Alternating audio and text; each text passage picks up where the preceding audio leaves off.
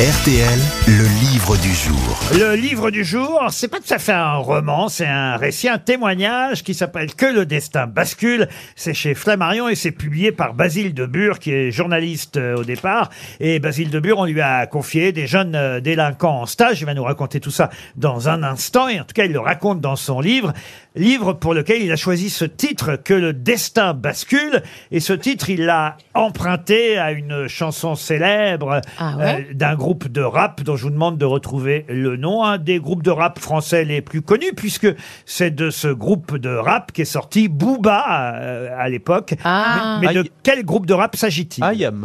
Ayam, Non, non. pas du NTM? tout. Non, NTM, pas non. du Non, Ah, c'est Euh, Booba, pas il est sorti c'est pas de. Section d'Assaut, euh, c'est- ah, c'est Maître attendez. Gims, c'est le. euh, Booba, il est sorti de. euh, L'album s'appelait Mauvais Oeil. C'est dans, Section d'assaut non, c'est Non, dans ça cette- c'est euh, Maître Gims. C'est dans cet album Mauvais Oeil d'ailleurs qu'on peut euh, entendre euh, ce passage que le destin bascule. Et effectivement, Booba, avant d'être seul, était dans un groupe. Il était. euh, Il y avait euh, des, lui était de Boulogne-Billancourt, puis il y avait Ali qui était d'ici les Moulineaux et Cool ensemble, Cool Chain, non, non, non. Mais non. Et Booba ensemble- Peloula ah non, non, non. Booba la petite voiture. Je peux vous aider en vous disant que c'est un, un nom de groupe, euh, on va dire, d'humeur changeante. Les lunatiques? Lunatique, bonne réponse, excellente réponse de Paul Elkarat. Bonjour Basile de Bure. Bonjour. C'est vrai que c'est à une chanson du groupe Lunatique que vous avez emprunté ce titre que le destin bascule Oui, absolument. Alors, pour être très précis, la chanson s'appelle Mauvais Oeil. Voilà. Et que le destin bascule, c'est dans le refrain de la chanson qu'on entend les rappeurs le répéter. Effectivement, Mauvais Oeil, un album euh, sorti en octobre euh, 2000, il y a un peu plus de 20 ans euh, déjà. Euh, vous étiez, vous êtes toujours journaliste, euh, fils d'ailleurs de journaliste euh, vous-même. Vous dites euh, d'ailleurs tout de suite, euh, petit bourge des beaux quartiers euh, du 16e arrondissement, et vous vous retrouvez à vous occuper de jeunes délinquants. Vous pouvez nous raconter comment c'est arrivé d'abord avant d'en d'en venir au contenu euh, de votre livre? Tout a commencé il y a six ans, quand on m'a proposé d'animer un stage de citoyenneté à destination de jeunes adultes sous main de justice. C'est un stage de tige, de travail d'intérêt général. Ce sont donc des jeunes qui ont été condamnés par la justice à une petite peine. Et au lieu d'aller en prison, ils participent à ce stage. Et alors ce stage, il s'inscrit dans le plan de lutte contre la radicalisation qui a été lancé par la mairie de Paris après les attentats de Charlie Hebdo en 2015. Vous avez dit oui euh, très vite ou quand même vous avez mis euh, un temps de, de réflexion avant d'accepter cette mission? Alors d'abord, j'ai hésité. Je dois dire que j'étais un peu impressionné, un peu inquiet à l'idée de me retrouver face à ceux qu'on appelle euh, les délinquants, que je ne connaissais pas du tout. Donc j'ai j'ai d'abord hésité, mais j'ai finalement accepté. Et je me suis rendu compte, après six ans de participation à ce stage, que les jeunes à qui j'avais affaire ne correspondaient pas du tout à l'idée que je pouvais m'en faire. Parce que moi aussi, j'arrivais avec un certain nombre d'idées reçues, de préjugés à cause de ce que j'entendais d'eux dans, le discours médiatique et dans le discours politique. Et vraiment, ces jeunes ont tordu le cou à toutes les idées reçues que je pouvais me faire sur eux. Et c'est vraiment ce qui m'a donné envie d'écrire ce livre, en fait. Je voulais raconter leur histoire. Je voulais rendre leur individualité à ces jeunes qu'on enferme en permanence dans un imaginaire dangereux, dans un imaginaire inquiétant. Et je voulais expliquer qu'on ne pouvait pas résumer une vie à un acte de délinquance. Vous dites vous-même hein, que quand vous approchiez parfois d'un banc sur lequel vous voyez euh, euh, des jeunes, alors souvent, euh, vous le dites sans racisme aucun, au contraire, mais euh, des jeunes issus de l'immigration que vous voyez sur un banc, ben, vous aviez peur. Bah, en fait, je voulais vraiment analyser le, le- les idées reçues qu'on peut tous avoir. Il y a une chose qui est certaine, c'est qu'il y a une surreprésentation des jeunes hommes noirs et arabes dans ces stages. On sait en France qu'en prison, on a une surreprésentation comme ça des personnes racistes. Donc j'avais moi aussi mes idées reçues et je voulais justement les utiliser pour les déconstruire les unes après les autres. Oui, et d'ailleurs, Et- vous et dites qu'on- plutôt que la couleur, on devrait d'abord retenir qu'ils sont pauvres. Bah oui. Exactement. C'est qu'aujourd'hui, on sait qu'en France, on a une justice qui punit les pauvres. Plutôt que de s'attaquer à la pauvreté, on s'attaque aux pauvres. Et qu'on a, en particulier en, en région parisienne, parmi les, les populations les plus précaires, une surreprésentation, une nouvelle fois, des personnes issues de l'immigration.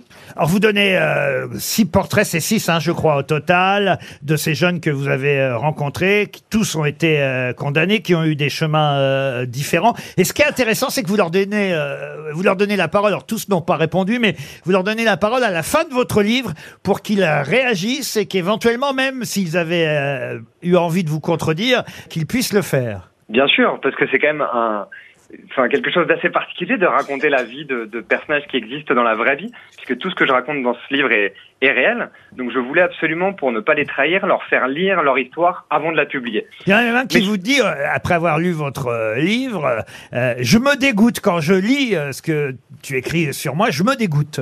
Oui, ça j'ai été très très marqué par cette réaction. C'est un jeune homme qui était mineur quand je l'ai rencontré, qui était mineur délinquant, avec qui j'ai passé deux ans, qui s'appelle Caïs et avec qui j'ai noué une relation vraiment très forte.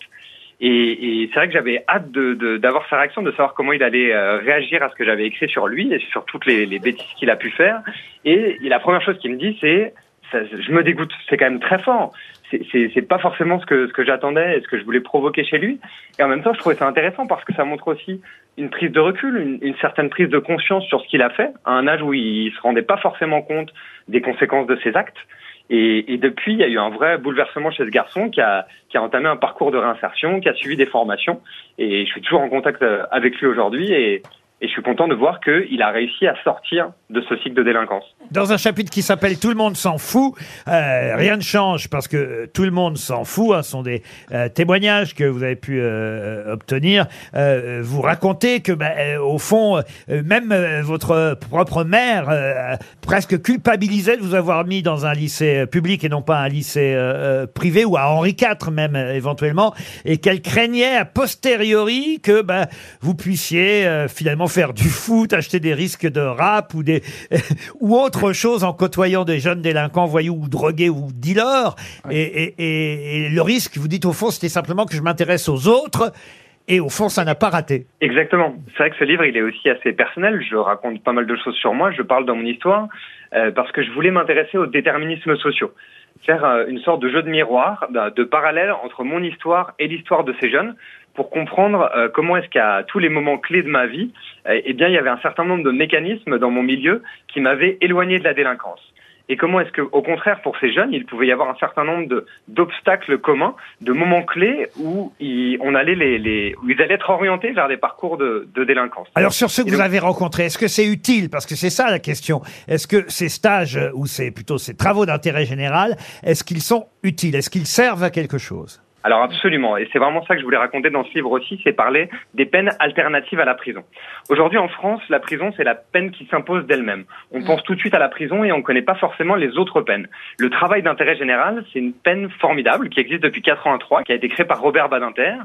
Et son but, c'est d'éviter l'incarcération. Il y a un chiffre qui me paraît intéressant, c'est que pour une peine inférieure à deux ans, quand vous mettez quelqu'un en prison, il y a un taux de récidive de 60%. Quand vous lui proposez un tige, le taux de récidive chute à 30%. Ça, c'est la preuve que c'est une peine efficace. Donc qui va l'idée éloigner reçue- les l'idée- délinquants de la récidive. L'idée reçue de dire il y a trop de monde dehors et pas de monde, euh, il y a pas assez de monde en prison, c'est vraiment un, un- un cliché qu'on peut combattre. Ah oui, et au contraire, on sait aujourd'hui que les prisons françaises sont, euh, il y a un taux de surpopulation qui est terrible. Là, on vient de battre deux records, coup sur coup, en novembre et en décembre 2022. Aujourd'hui, il y a 72 836 personnes en prison pour un peu plus de 60 000 places. Ça fait un taux de surpopulation carcérale de 120% et même de 140% dans les maisons d'arrêt, qui sont les prisons qui accueillent des gens pour une peine inférieure à deux ans. Les conditions d'incarcération en France aujourd'hui, elles sont terribles. On est d'ailleurs régulièrement condamnés. Et dans ces conditions, on ne peut pas permettre la réinsertion. Au contraire, la prison est criminogène. C'est-à-dire qu'elle va produire de la délinquance. Quand vous enfermez quelqu'un, euh, vous augmentez les chances qui, qui récidivent. Alors que quand vous proposez une peine alternative, c'est vraiment ce qui permet d'accompagner ces jeunes délinquants vers la réinsertion. Alors vous, vous aviez évidemment euh, des, on va dire des idées reçues, une appréhension à rencontrer ces jeunes délinquants, mais eux, quand on leur a dit vous allez rencontrer un monsieur qui s'appelle Basile de Bure, ça a dû aussi leur faire un choc. Bien sûr. Et, et quand je les ai recontactés, euh, je ne savais pas trop à quoi m'attendre. Peut-être qu'ils allaient refuser de me rencontrer, refuser de me parler, refuser de me raconter leur histoire, ce qu'au- ce qui aurait été compréhensible. Mais ce qui m'a beaucoup frappé, c'est la facilité avec laquelle j'ai eu accès à leur histoire. Ils ont quasiment tous accepté, les anciens participants que j'ai contactés, de, de me répondre. Et quand je les rencontrais, ils me racontaient leur histoire vraiment, mais sans que j'ai besoin presque de leur poser des questions. Ils avaient envie de me parler. Et je me suis rendu compte que j'étais presque comme un psy. Ils peuvent parler de leur histoire à personne en fait. Quand ils sont face à la justice, euh, ils se referment parce que c'est une institution qui est là pour les punir. Ils ne parlent pas de leur histoire avec leur famille ou, ou avec leurs amis parce qu'ils ont honte. Et là, pour la première fois, j'étais une personne neutre. Donc ils pouvaient me raconter leur, euh, leur, leur parcours euh, vraiment de façon très libre. Et il y en a un d'ailleurs qui me le dit à un, moment donné dans mon enquête. Il me dit mais en fait t'es es le psy des Lascars. Dites, j'ai six grosses têtes là ici. Est-ce que vous pouvez m'aider à les réinsérer? Parce que vous avez, vous avez l'air très doué pour vous occuper des parcours Aucun parallèles. problème. Je, je les accueille en stage quand ils veulent. Que le destin bascule. C'est un, un passionnant récit parce que voilà quelqu'un au moins qui euh, parle de ce qu'il connaît. Il a travaillé euh, euh, avec ces, ces jeunes et tenté euh, de les faire sortir de la délinquance. C'est chez Flammarion. Ça s'appelle Que le destin bascule. Un récit signé Basile Debure. Merci. C'était le livre du jour.